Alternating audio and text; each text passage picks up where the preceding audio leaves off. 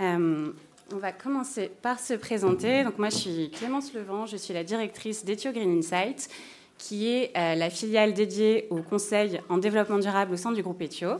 Je suis accompagnée ce matin par Étienne. Je te laisse te présenter. Donc moi, je m'appelle Étienne Page. Je suis directeur de la filiale Ethio Logistics Solutions, donc qui est la filiale du groupe Ethio qui s'intéresse à la définition du, besoin de ce qui se passe à l'intérieur des bâtiments logistiques.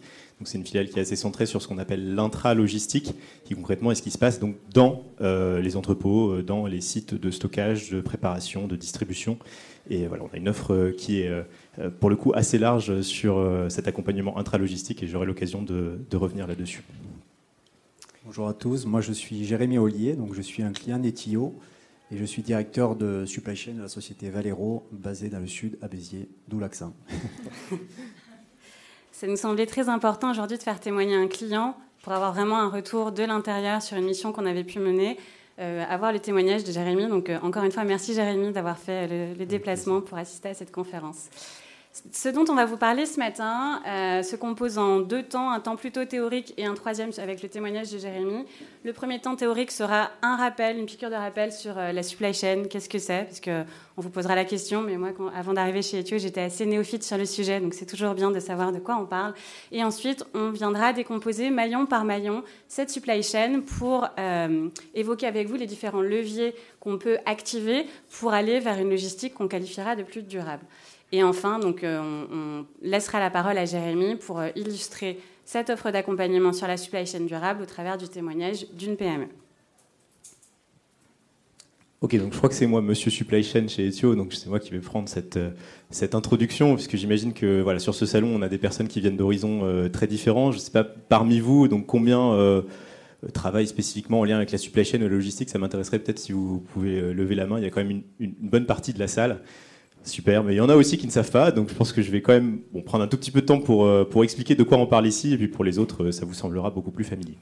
Donc on a représenté ici euh, les composantes de la supply chain, alors on les a représentées de manière assez traditionnelle par une sorte de flèche qui va de la gauche vers la droite, on la représente même de plus en plus par un cercle, parce que en fait on, prend aussi en compte maintenant les, flux retour. Et, et qu'est-ce que c'est en fait la supply chain? C'est de la gestion de flux. C'est des flux bien sûr de marchandises, euh, depuis euh, leur production, euh, d'ailleurs bien souvent dans des pays assez lointains, et c'est souvent un problème, vers les sites de distribution qui sont généralement plus proches des consommateurs, jusqu'à bien sûr l'acheminement au consommateur final. Ça, c'est les flux de matière. Il n'y a pas que des flux de matière dans la supply chain, il y a aussi des flux d'informations. Et notamment, c'est là où tous les, systèmes informatiques sont absolument indispensables pour s'assurer une bonne gestion de cette supply chain à une échelle globale. Et il y a aussi des flux financiers qui correspondent à chacune de, ces étapes. Euh, c'est des acteurs qui sont différents, donc évidemment, il y a des, flux euh, d'informations et financiers entre eux. Et donc, euh, de quoi on parle quand on parle de cette, de cette flèche de la supply? Bah, Vous l'avez compris, c'est un ensemble qu'on appelle la supply chain amont, où on va approvisionner les matières, euh, parfois les, matières premières, euh, euh, depuis leur site de production initiale jusqu'à une usine, par exemple, d'assemblage. la supply chain interne, c'est la supply chain qui dépend de, l'entreprise qu'on étudie. Donc, c'est tout ce qui va avoir trait à la, production des, produits finis, à leur transport et à leur entreposage avant entrée dans le réseau de distribution. Et ensuite, on a toute la supply chain aval, qui bien sûr inclut bah, le transport de ces produits finis jusqu'à des sites de distribution. Donc ces sites de distribution, bah, ils sont de plus en plus variés, puisque vous avez bien constaté que on achète de plus en plus sur Internet. Donc parfois, la dernière étape, bah, c'est tout simplement euh, l'adresse du client final. Et ça crée euh, un nombre d'enjeux euh, considérables, en lien notamment avec le développement durable, hein, puisque c'est des transports qui sont du coup beaucoup plus fragmentés et sur lesquels il est plus difficile de faire des optimisations par rapport à, des chaînes logistiques où on a un, magasin final qui va massifier fortement les flux et qui va permettre de, de faire des économies d'échelle ou des optimisations importantes. Donc voilà, des enjeux importants sur l'ensemble de cette supply chain liés aux transformations actuelles du monde, transformations qui d'ailleurs se sont fortement accélérées depuis le Covid. Hein. je parlais du e-commerce. Clairement, il y a une, augmentation très forte depuis la crise du Covid, et également des transformations qui sont liées à, la nécessaire évolution euh, et prise en compte des, contraintes environnementales. Donc on aura l'occasion de reparler de tout ça. C'est exactement ce que vient de dire Etienne. Aujourd'hui, les enjeux autour de la supply chain, ils évoluent il y a une pression réglementaire. Euh, on parle de performance énergétique. Je pense que beaucoup d'entre vous dans cette salle ont entendu parler du décret tertiaire. Donc, même quand on est sur des sujets de supply, il faut qu'on se soucie de la performance énergétique parce que des réglementations arrivent sur le sujet. Il y a évidemment une prise de conscience assez générale sur les enjeux environnementaux, ce qu'on produit, ce qu'on émet, euh, nos entrants. Euh, enfin voilà. Et puis, il y a surtout des enjeux de concurrence, de performance, d'opportunité. Dont de plus en plus d'appels d'offres aujourd'hui, on va retrouver des clauses de RSE ou de SG. Et donc, bah, si je ne suis pas euh, conforme à ces critères, est-ce que j'ai encore le droit de concourir à un appel d'offres? Et puis aussi, comment est-ce que je peux faire pour me, différencier de mes concurrents? L'angle environnemental et développement durable aujourd'hui semble un, prisme assez intéressant.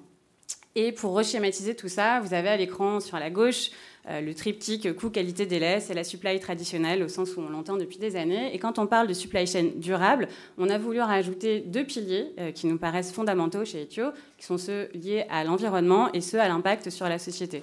Il y a euh, une troisième lettre qu'on va beaucoup utiliser dans la suite de l'exposé qui est le G. Donc on parle d'ESG pour environnement, impact sociétal et la gouvernance. Il n'apparaît pas ici, mais parce qu'en fait, il est dans la, totalité du cercle. En tout cas, la supply chain durable sert à ajouter euh, d'autres enjeux, d'autres impacts pour pouvoir toujours fonctionner dans une logique d'optimisation, de rentabilité et de pérennité. Alors, une fois qu'on a dit tout ça, euh, comment est-ce qu'on fait pour tendre vers une logistique plus durable? Ce qu'on a proposé de vous exposer ce matin, c'est de redécouper en fait euh, par maillon la supply ou par acteur en tout cas, et de se dire voilà quelles sont les opportunités, qu'est-ce que je peux activer comme levier finalement pour aller un peu plus loin? Euh, un premier volet auquel on ne va pas forcément penser quand on, parle de, durabilité ou de performance environnementale, c'est celui des RH. Alors qu'en fait, bah, c'est un peu le, le, cœur de la guerre, entre guillemets, puisque plus les collaborateurs au sein d'une entreprise vont se sentir euh, déjà en sécurité, mais surtout avec une notion de, bien-être et de qualité de vie au travail, moins il y aura de turnover. Moins il y aura de turnover, moins il y aura d'intérimaires à former, et donc plus on va gagner en productivité et en rentabilité. Donc ce qu'on voulait insister avec euh, cette première étape, c'est que quand on parle euh, d'environnement, et vous, voyez, j'ai remis ESG à l'écran, il y a vraiment le, le S, l'aspect sociétal, qui est extrêmement important quand on commence à parler de performance durable au sens large. Et d'ailleurs, euh, cet aspect humain, il est essentiel parce qu'on considère qu'il y a quasiment 10% de l'emploi salarié en France qui est connecté de près ou de loin euh, à euh, des fonctions logistiques, de transport, d'entreposage. Donc ces, questions qu'on est amené à se poser dans le cadre de la refonte d'une supply chain, elles, sont, elles sont essentielles et elles impactent des hommes et des femmes. il est donc très important de toujours prendre en compte bah, déjà leur avis, de créer un consensus avec les opérateurs lorsqu'on intervient, par exemple, sur un entrepôt logistique, euh, et euh, de faire en sorte que euh, les changements que l'on propose sont des changements qui vont également aller dans leur sens. pourquoi je dis ça? Je dis ça parce que le fait qu'il y ait finalement énormément d'enjeux logistiques en France, ça fait que c'est un secteur qui recrute forcément. C'est un secteur qui recrute forcément et donc qui est aussi en tension de recrutement. Le fait que ce soit en tension de recrutement veut dire que donc c'est difficile de recruter, qu'il y a en plus un problème bah, d'attractivité de cette filière. C'est pas la filière la plus sexy euh, qui soit quand on dit je, vais travailler dans la logistique euh, généralement euh, voilà on peut faire un peu des gros yeux. Et voilà tout notre enjeu aussi c'est de réussir à transformer ça et à faire en sorte que les métiers de la logistique y compris les métiers non qualifiés soient des métiers plus attractifs. Donc bien sûr ça passe aussi par les sujets de sécurité. Pourquoi? Parce que en fait, c'est un des secteurs en France où l'accidentologie est la plus élevée par rapport à la, moyenne des, emplois en France, y compris des emplois industriels en logistique. On a beaucoup d'accidents du travail. Bah, c'est notamment parce qu'on on transporte des charges lourdes. Donc on a un risque important de, troubles musculo-squelettiques. Euh, c'est aussi parce qu'on se déplace dans des environnements où on a des objets euh, lourds et dangereux qui sont euh, stockés un peu partout. Quand on est dans un entrepôt avec des palettes qui sont à 5-6 mètres de haut, quand on se balade avec un chariot qui pèse plusieurs tonnes et qu'on risque de heurter les, parois ou les racks, forcément, on a un risque voilà, d'écrasement, de renversement. on a vu des, vidéos parfois de, d'effets domino dans des entrepôts où on a un rack qui s'effondre et qui conduit à l'effondrement de l'intégralité de l'entrepôt. Donc, c'est des environnements qui sont potentiellement dangereux. Euh, tout l'enjeu qu'on va euh, essayer de mettre en place euh, lorsqu'on étudie ces conditions de sécurité en entrepôt, ça va être de faire en sorte qu'on convertisse des fonctions qui sont des fonctions pénibles voilà, la, pénibilité est élevée, le risque est élevé sur ces fonctions. Je pense notamment aux fonctions de, bah, de cariste, voilà, lorsqu'il s'agit vraiment de porter des charges lourdes. On va essayer de convertir ces fonctions-là vers des fonctions qui sont potentiellement à plus forte valeur ajoutée, mais qui en tout cas sont moins dangereuses pour les collaborateurs. Donc on va les accompagner avec déjà bien sûr les questions de port des EPI, qui sont les premières mesures à mettre en place, qui sont les plus évidentes. Donc c'est les équipements de, de protection individuelle. la séparation des zones entre les hommes et les machines pour faire en sorte que les machines ne puissent jamais euh, euh, endommager, enfin euh, abîmer les, humains.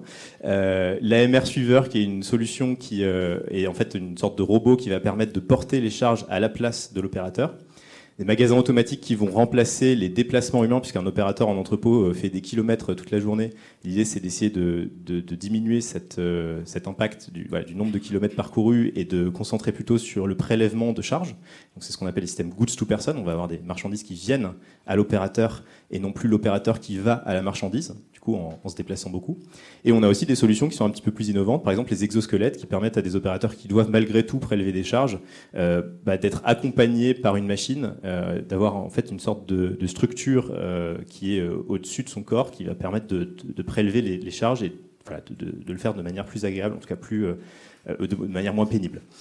Tous ces sujets-là sont des sujets qu'on est amené à étudier et qui sont effectivement essentiels pour créer ce consensus avec les opérateurs et faire en sorte que le projet de transformation logistique se passe bien. On n'arrive jamais à faire un bon projet de transformation logistique si on le fait contre les opérateurs.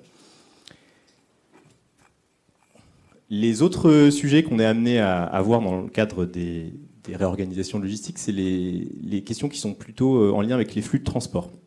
Donc sur les flux de transport, c'est très lié, euh, en, particulier sur les études qu'on peut être amené à faire euh, chez Etio, à ce qu'on appelle les schémas directeurs. Donc, qu'est-ce que c'est un schéma directeur? C'est en gros la définition d'une stratégie supply chain à une échelle, à une échelle globale. Donc, ça va être où est-ce qu'on positionne les entrepôts, euh, comment on les relie entre eux.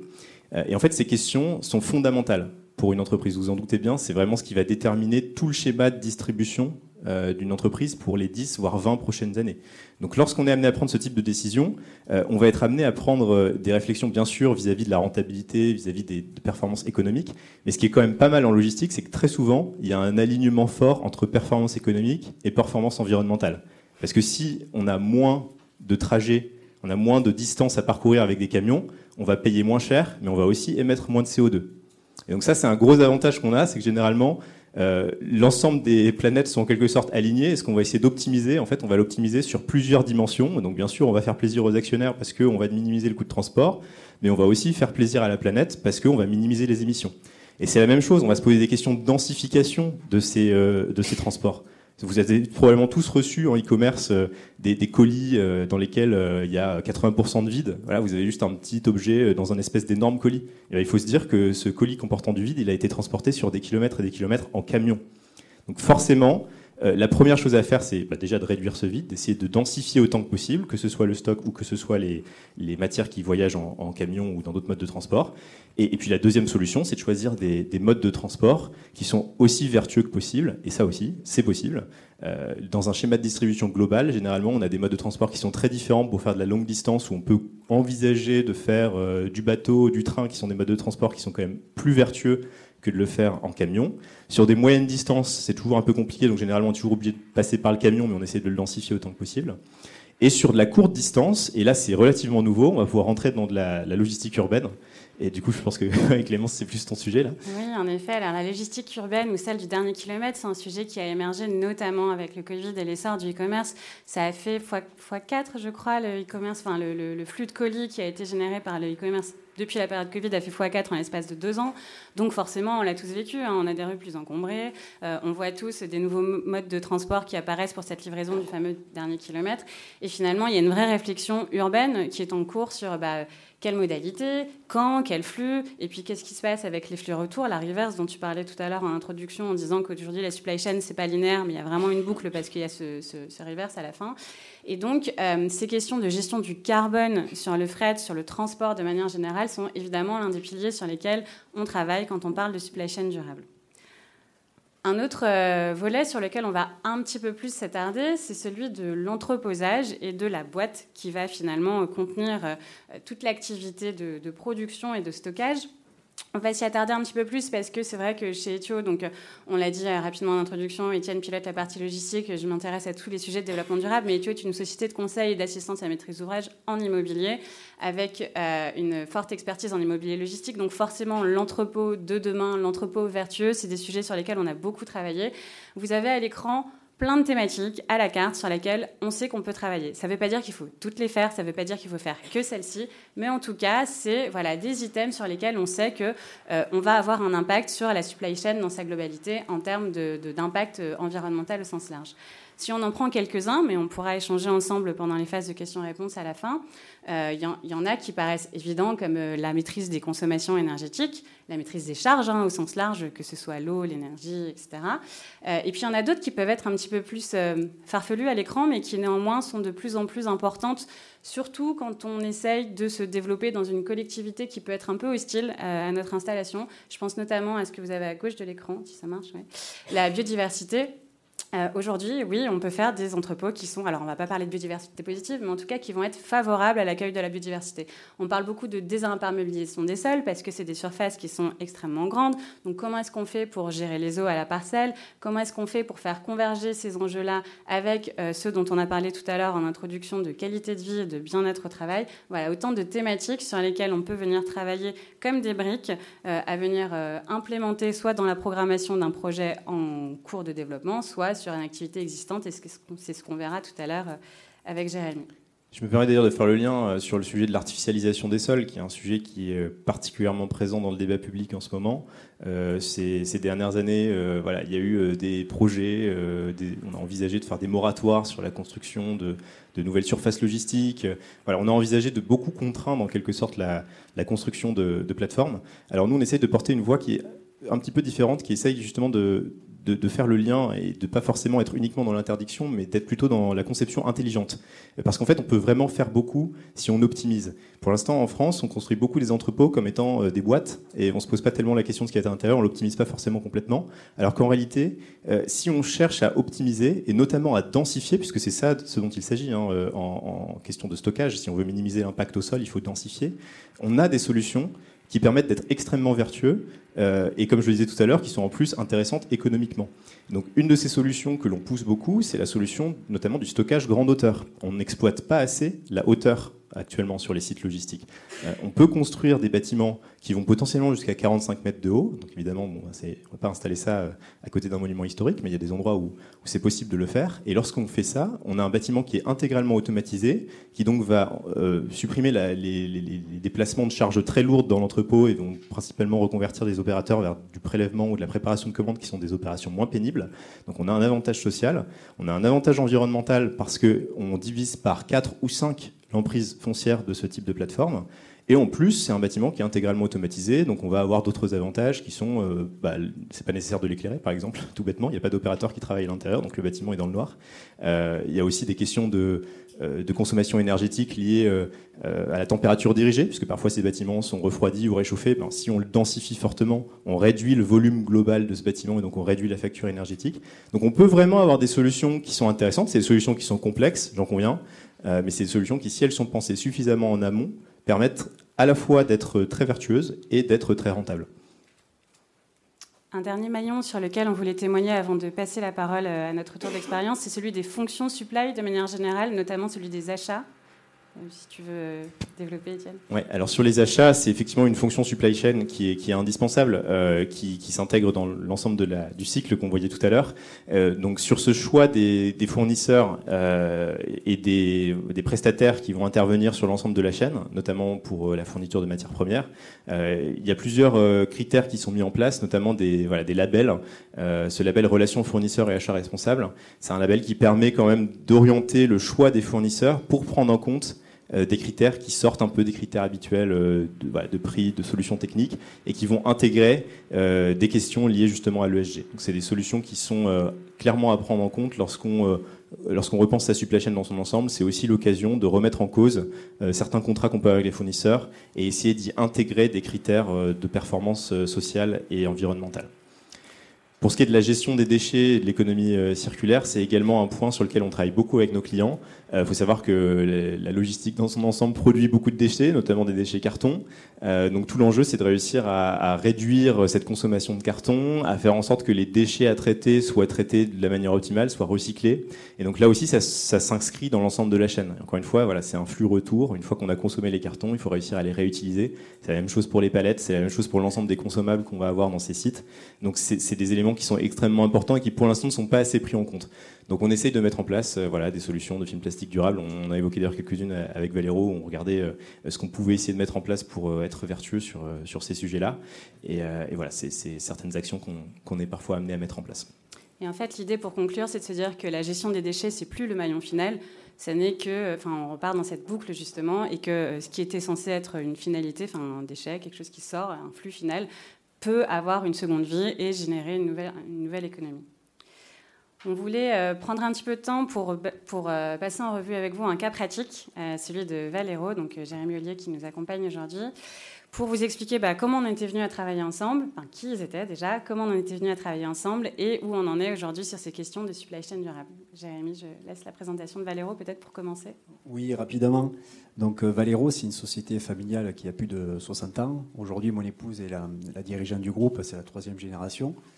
Nous, on est importateurs et on stocke sur nos entrepôts euh, plus de 2500 références sur euh, à peu près 15 000 m2 d'entrepôts développés avec des mezzanines.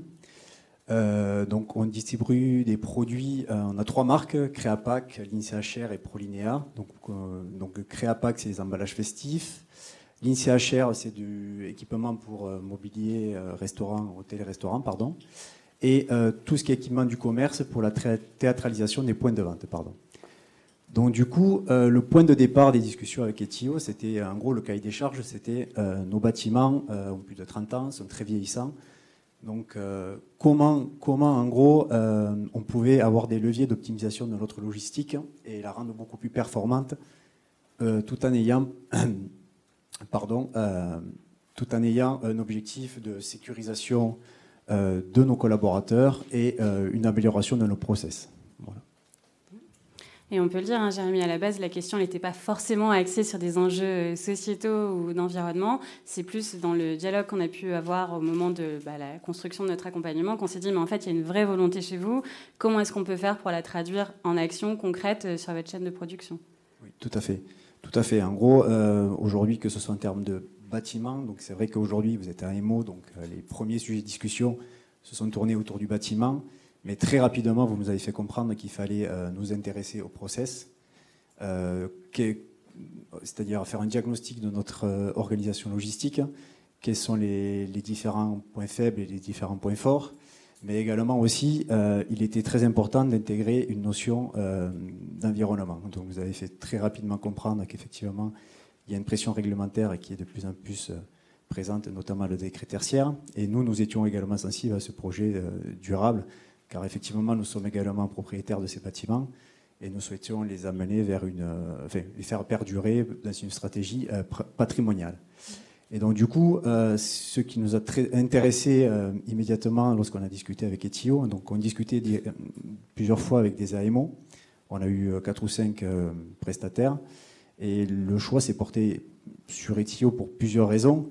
La première, donc, c'était vraiment cette polyvalence. Donc, en gros, ils sont arrivés, ils nous ont présenté un petit peu qu'ils étaient. Et euh, ils nous ont de suite écouté par rapport à notre cahier des charges, ce que je vous ai dit précédemment. Et ce qui nous a parlé, c'est cette polyvalence. Donc en gros, c'était vraiment l'étude des process, une expertise dans les bâtiments, et surtout euh, le lien euh, entre les deux pour, les rendre beaucoup plus performants et intégrer cette notion de, QSE à, l'intérieur. C'est pour ça que notre choix s'est orienté sur, sur Etio, euh, c'était rassurant dans le sens où on avait vraiment une vision globale du projet et on a pu immédiatement se projeter sur, euh, sur ce que pouvait être notre bâtiment et aussi comment il pourrait être beaucoup plus durable, que ce soit dans le temps. Alors avant de rentrer dans le focus de la mission en tant que telle, un petit rappel par rapport à la frise qu'on vous avait présentée en introduction. La mission d'accompagnement auprès de Valero s'est faite uniquement sur la partie assemblage, entreposage, préparation. Ça veut dire qu'on ne s'est pas intéressé ni au flux amont ni au flux aval.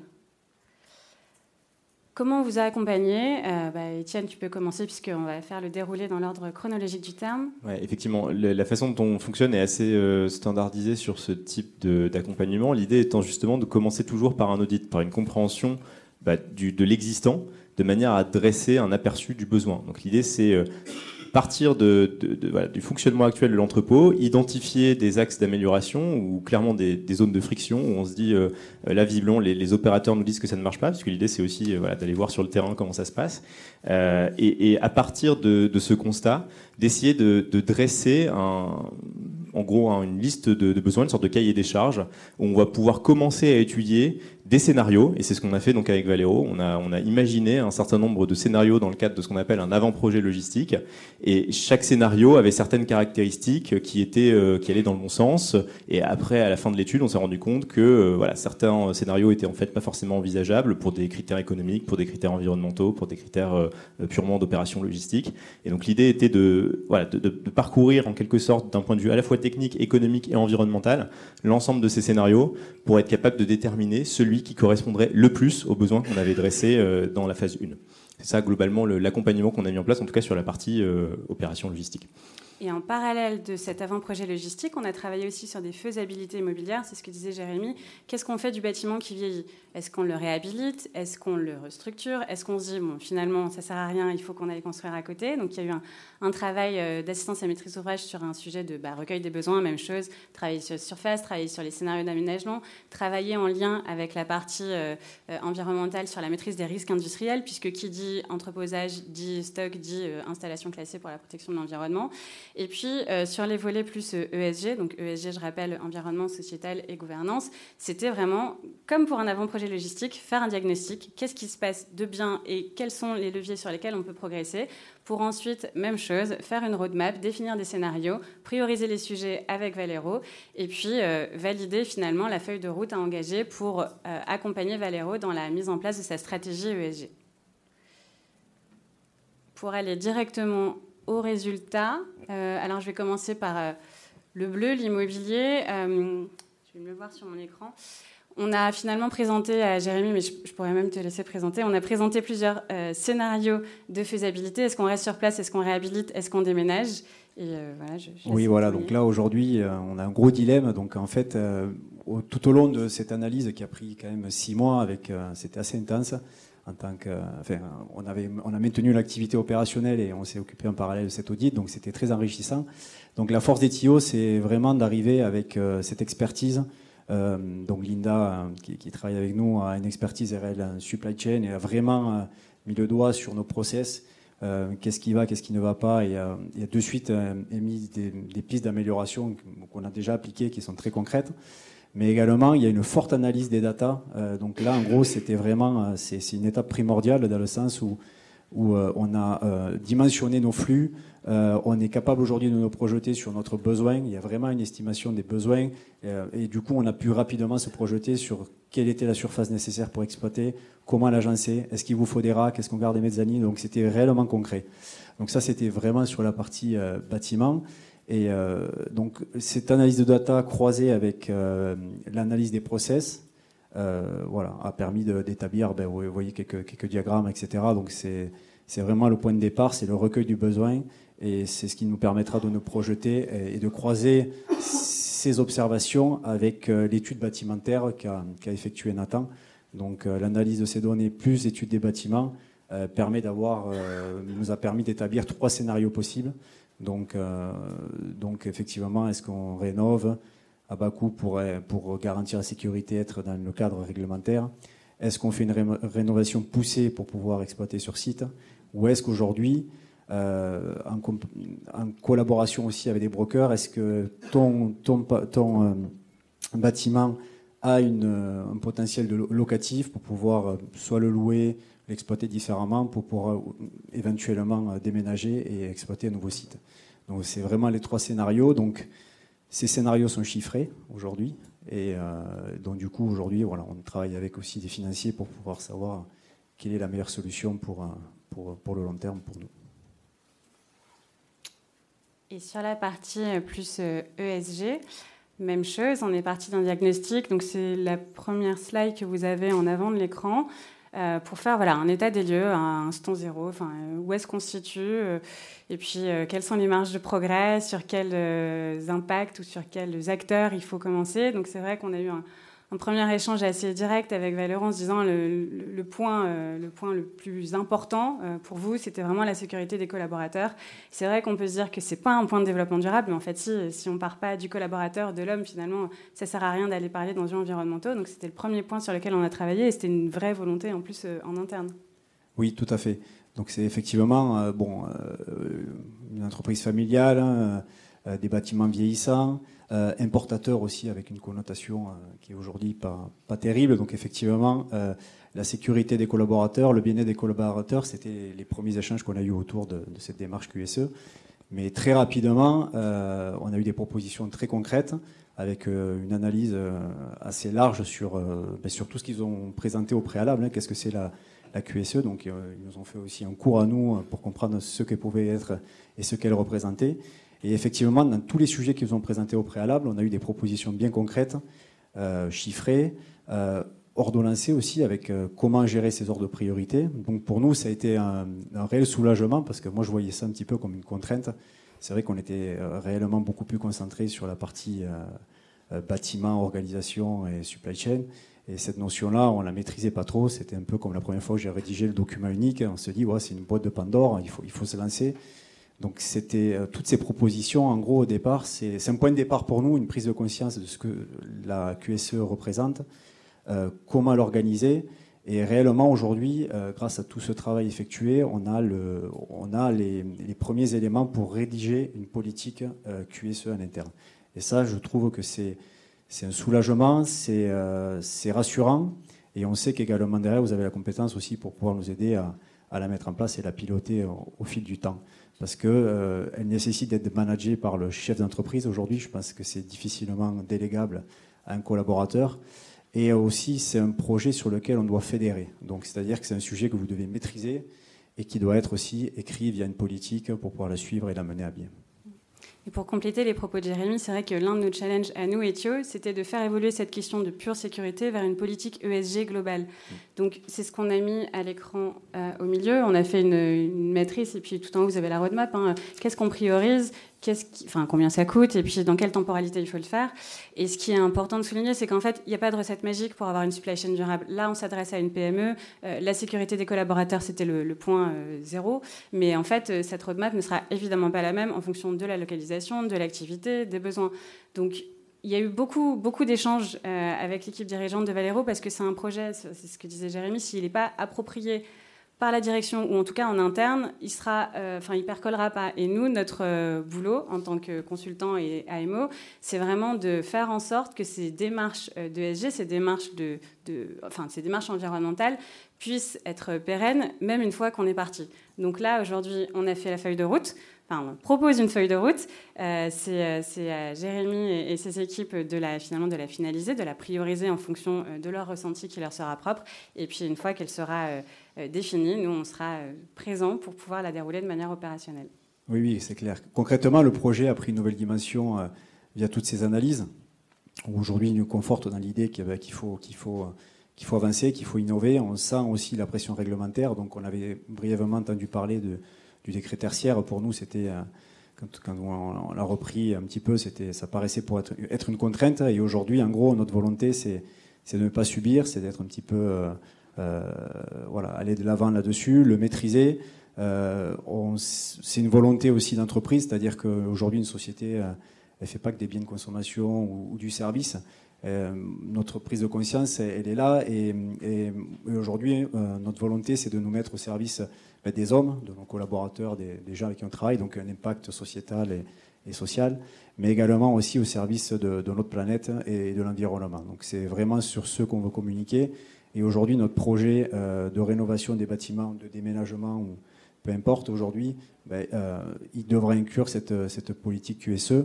Et là, vraiment, on va parler de performance globale. Et euh, donc, pour nous, c'est une satisfaction ben, d'avancer sur ces projets, mais également de savoir ben, qu'on fait quelque chose de positif. on contrebalance un petit peu nos effets, nos effets néfastes sur l'environnement, où, on améliore les conditions de vie de nos collaborateurs et, et des gens avec qui on travaille. Parfait, bah, c'était la conclusion parfaite. Merci Jérémy. En plus, on est dans le timing, je crois qu'il nous reste 10 minutes pour des questions. Donc on va vous laisser la parole euh, s'il y a des sujets sur lesquels vous souhaitez approfondir, qu'on aurait pu poser.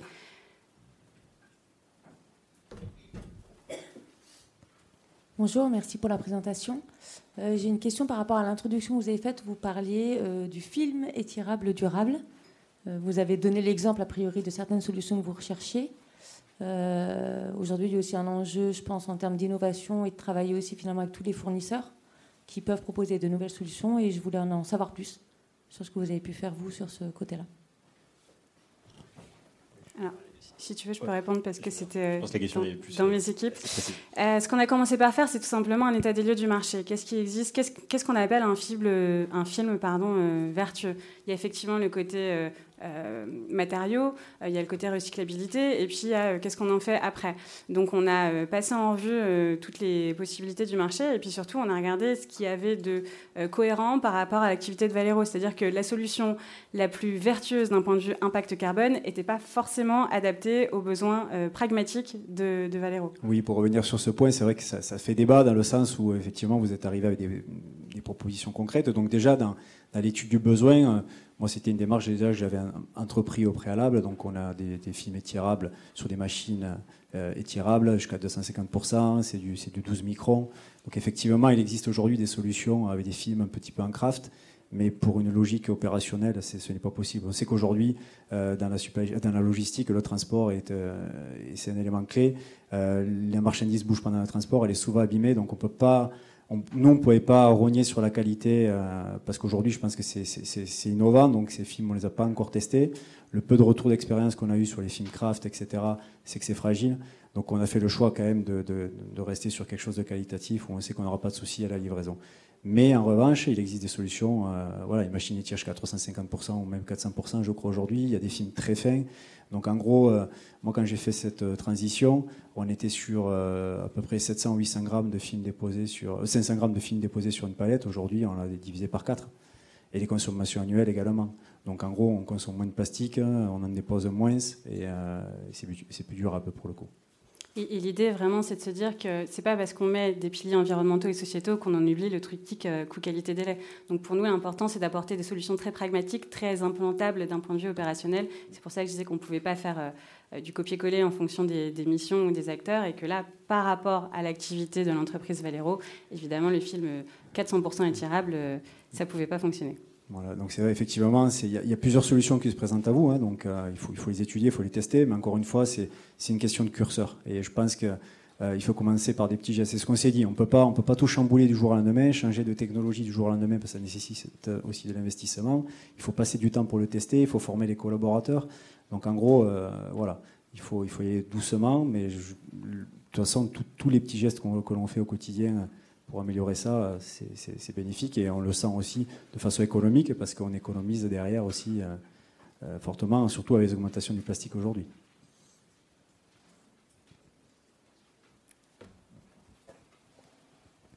Bonjour, euh, merci pour votre retour d'expérience. Je voulais revenir sur un point que vous avez abordé sur l'analyse de la donnée.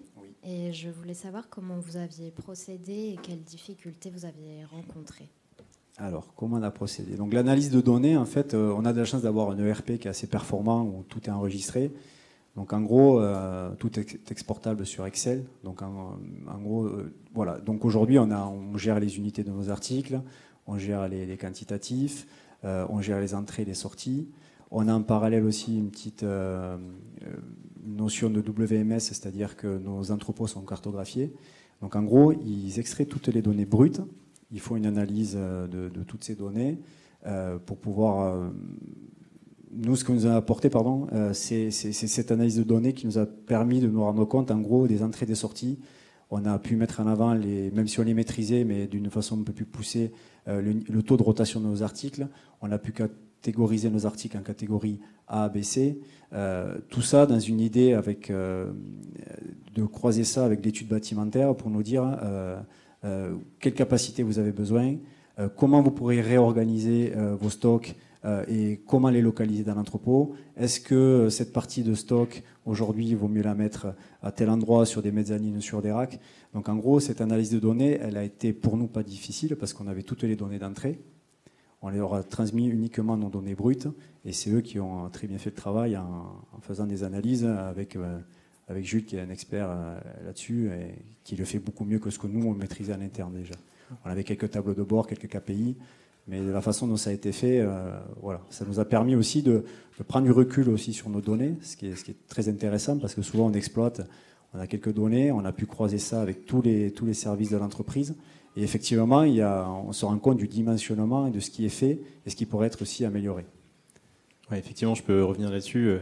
L'analyse de données, c'est la première étape indispensable euh, pour chacun des projets supply qu'on est amené à, à encadrer. Et, et c'est assez étonnant de voir à quel point il y a des différences en fait d'une entreprise à l'autre en termes de maturité sur les sujets données. Effectivement, Valéro, vous aviez des données qui étaient euh, relativement directement exploitables, ce qui est vraiment bien d'ailleurs pour une entreprise de votre taille, puisqu'on a déjà vu des, voilà, des PME qui fonctionnent vraiment à vue, euh, voir le crayon sur l'oreille. Euh. donc là, vous imaginez que la partie analyse de données est quand même un petit peu plus lourde et complexe. Lorsqu'on récupère des données qui existent déjà, on a quand même toujours des soucis, bien sûr, de, de complétude de la donnée. Voilà, on a des informations ajoutées, des hypothèses à prendre parce que euh, je prends des exemples très concrets, mais euh, voilà sur euh, les, dimensions de stockage, on a toujours besoin évidemment de savoir le volume des pièces, leur poids pour savoir si elles vont être éligibles à d'éventuels systèmes partiellement automatisés. il pas évident parfois que ces dimensions reflètent réellement la réalité. Si je prends l'exemple d'un seau, quand on stocke un seau, ben voilà, on les stocke les uns dans les autres. Donc il suffit d'additionner le volume d'un seau pour avoir le volume de tous les seaux stockés en stock. enfin, c'est ce type de problématique qu'on est amené à se poser. Et forcément, ça veut dire mettre en regard l'analyse de données avec euh, ce que l'on voit euh, dans le bâtiment logistique. Et cette première phase, c'est vraiment ça, c'est un dialogue permanent en fait entre l'analyse de données. Il y, a, la donnée brute effectivement qui est exploitable, mais il y a également aussi l'opérationnel. Et du coup, euh, souvent, on a pris des décisions ou des choix. Effectivement, nous, on a des articles qui s'empilent. Si on fait la somme des, articles qui ne s'empilent pas, effectivement, on tombait à des équivalents palettes monstrueux. Donc, on a sans arrêt arbitré tout au long, ça a duré pendant 2-3 mois. Euh, des arbitrages, mais qui sont souvent croisés avec l'opérationnel. Donc, euh, ils viennent sur site, ils essaient de comprendre comment on travaille. Euh, mais en parallèle aussi, tous les échanges, une fois par semaine, on faisait un point sur les datas, même jusqu'à il n'y a pas très longtemps et pour vraiment ajuster, ajuster et être au purel. Euh. C'est vraiment de la co-construction et du dialogue permanent justement entre les équipes de data analyst qu'on a chez nous, des équipes opérationnelles que vous avez et nos experts euh, supply qui vont pouvoir aussi alimenter sur euh, voilà, les conclusions qu'on peut apporter, cette fameuse classification ABC qui permet de faire des choses très intelligentes, c'est-à-dire on va pas du tout traiter de la même manière des produits qui tournent très fréquemment, qui rentrent tous les jours en entrepôt, qui sortent tous les jours, avec des produits qui sont voilà, beaucoup plus rares, qui vont être beaucoup plus longtemps en stock, sur lesquels on aura des stocks de sécurité un peu différents. Et donc bien sûr on peut se poser toutes ces questions euh, avec le, client, voilà, savoir. Euh, pour nous, c'est très bénéfique. Ça nous a permis aussi de mettre le doigt sur, euh, sur les données qui nous manquaient à analyser. C'est-à-dire qu'aujourd'hui, on a besoin de tableaux de bord. quand on pilote, on, fait beaucoup, on travaille beaucoup avec l'empirisme aussi et l'expérience, mais, mais avoir des, outils avec des, des, chiffres contrôlés, mesurés, c'est pour nous aussi, ça va être un levier aussi d'optimisation. C'est-à-dire qu'il n'y a pas que l'aspect organisation, il y a vraiment aussi l'aspect analyse qui va faire que demain, on va être performant. On a intégré des notions de slotting, euh, comment, comment on organise les entrepôts avec les flux entrants et sortants pour être le plus efficace opérationnellement possible. Et pour aller encore plus loin, c'est vrai qu'au-delà de la donnée, pour optimiser le process vraiment supply, euh, la donnée nous, nous, sert de point de départ pour dimensionner le projet immobilier et pour dimensionner le projet environnemental, parce que c'est ce qu'on disait tout à l'heure, le stock a un lien direct avec euh, les installations classées pour la protection de l'environnement, mais aussi avec l'impact environnemental au sens large. Donc l'analyse de la donnée, euh, comme le disait Étienne, c'est le, c'est, le point de départ, c'est névralgique, mais derrière, ça sert aussi bien pour l'optimisation logistique que pour l'optimisation immobilière, et puis minimiser son impact environnemental. Et pour compléter, c'est vrai qu'effectivement, cette analyse de données croisée avec l'étude bâtimentaire, aujourd'hui, euh, ça, donne vraiment cette notion de dimensionnement. Et aujourd'hui, euh, on a également projeté ça par rapport à notre croissance éventuelle. C'est-à-dire qu'ils tiennent en compte aussi de ce qu'on veut être euh, dans le futur. Donc nous, concrètement, sur notre site actuel, on ne peut pas se permettre d'être classé ICPE, c'est pas possible. On est déjà dans une zone Céveso, on a passé de, de surface au sol pour pouvoir l'être. Donc en gros aussi, dans les différents scénarios, derrière, on a, on a exclu cette, cette hypothèse, cette hypothèse d'être ICPE. Mais sans l'analyse de chiffres, euh, ce n'est pas possible. Aujourd'hui, on a eu les équivalents palettes, les équivalents tonnage, les équivalents euh, volume, et c'est le point de départ vraiment de savoir euh, ce que votre entrepôt pourra devenir. On peut prendre une dernière question. Merci, c'était très intéressant.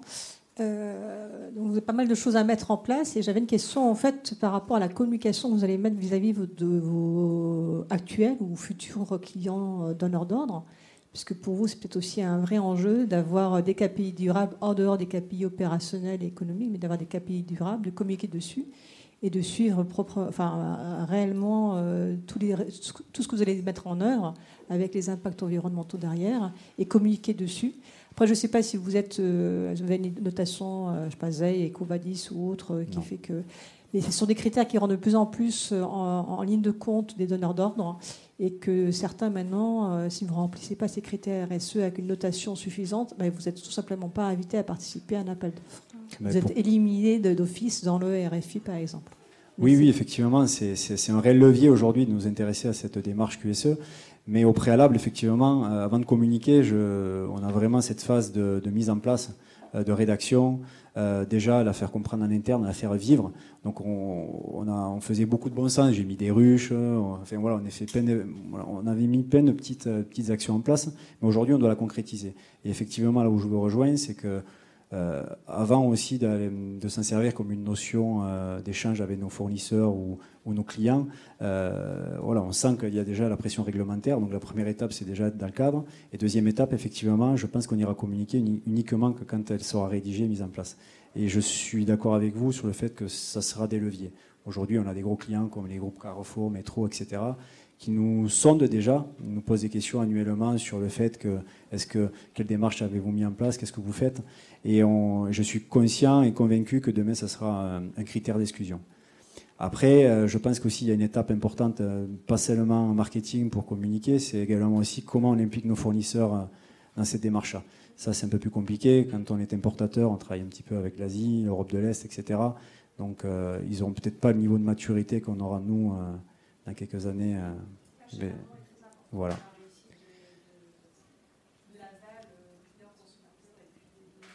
Mm, je tout à fait. Oui, oui, c'est ça. Ben, de toute façon, comment, comment, comment on implique nos fournisseurs, comment on va chercher les matériaux, comment derrière on les fait vivre. Donc nous, notre volonté, c'est de, de réellement déjà dans notre business model, c'est en gros de faire des emballages réutilisables. Donc déjà, on essaye d'être un petit peu plus vertueux. Mais effectivement, l'amont, l'aval, c'est et puis, il ne faut pas aller trop vite dans une communication également, parce que voilà, il faut que ce soit maîtrisé, je pense, et que le process soit, puisse être audité. Et peut-être à terme, euh, je ne sais pas si dans quelques années, euh, s'il y a des labels ou des certifications, c'est sûr que ça sera toujours un plus. Mais c'est sûr que pour nous, la, labellisation, que ce soit Ecovedis ou autre, hein, c'est pas une fin en soi. L'idée, c'était vraiment de faire progresser, de faire un état de lieu et de faire progresser. Là, on a parlé de la fonction entreposage, mais c'est ce que vous disiez, l'amont et l'aval sont extrêmement importants. C'est pas des sujets qu'on a traités dans cette mission, mais on sait que si on veut avoir euh, un fil rouge qui soit cohérent et qui soit vertueux, euh, c'est des thématiques qu'on devra, euh, devra traiter également. Je pense qu'on va être pris par le timing, donc je vous invite à venir nous poser les questions supplémentaires au stand PU 29. Euh, voilà. Et merci à tous. Merci beaucoup.